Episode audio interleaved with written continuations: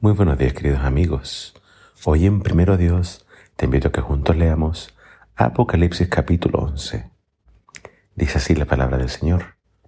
Se me entregó una vara de medir y se me pidió que fuera a medir el templo de Dios y el altar. Se me pidió también que contara cuántos adoradores había. Pero no midas las partes externas del templo, me dijeron, porque han sido entregadas a los gentiles y estos se pasarán tres años y medio humillando la santa ciudad. Y enviaré a mis dos testigos para que profeticen durante mil doscientos sesenta días vestidos de luto. El séptimo ángel tocó la trompeta y varias voces potentísimas gritaron desde el cielo. El reino de este mundo pertenece ahora a nuestro Señor Jesucristo, y Él reinará para siempre.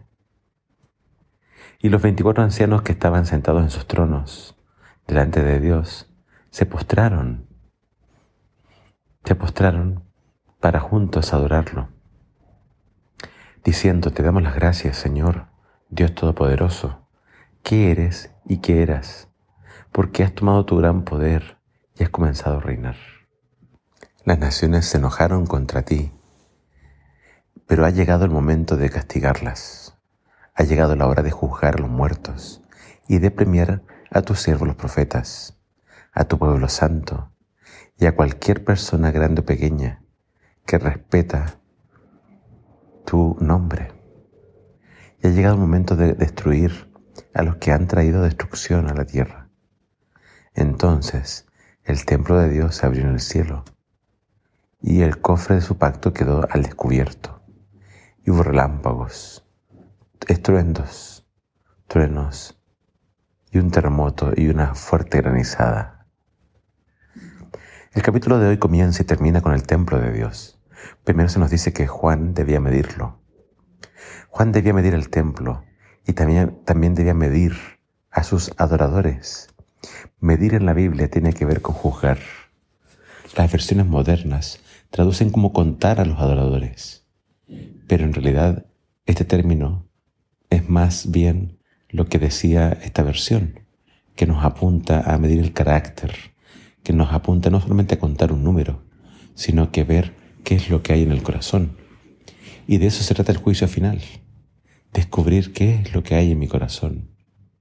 Se trata de medir cuánto amamos al Señor.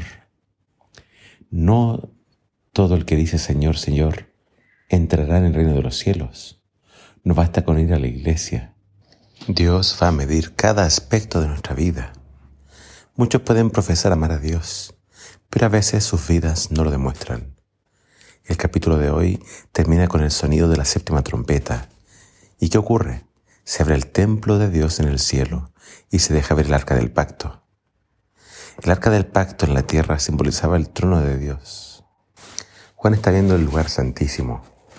Está viendo detrás de la cortina el lugar donde está Dios el Padre y Dios el Hijo. Juan está viendo entonces el lugar santísimo, el lugar donde Jesús intercede por los suyos.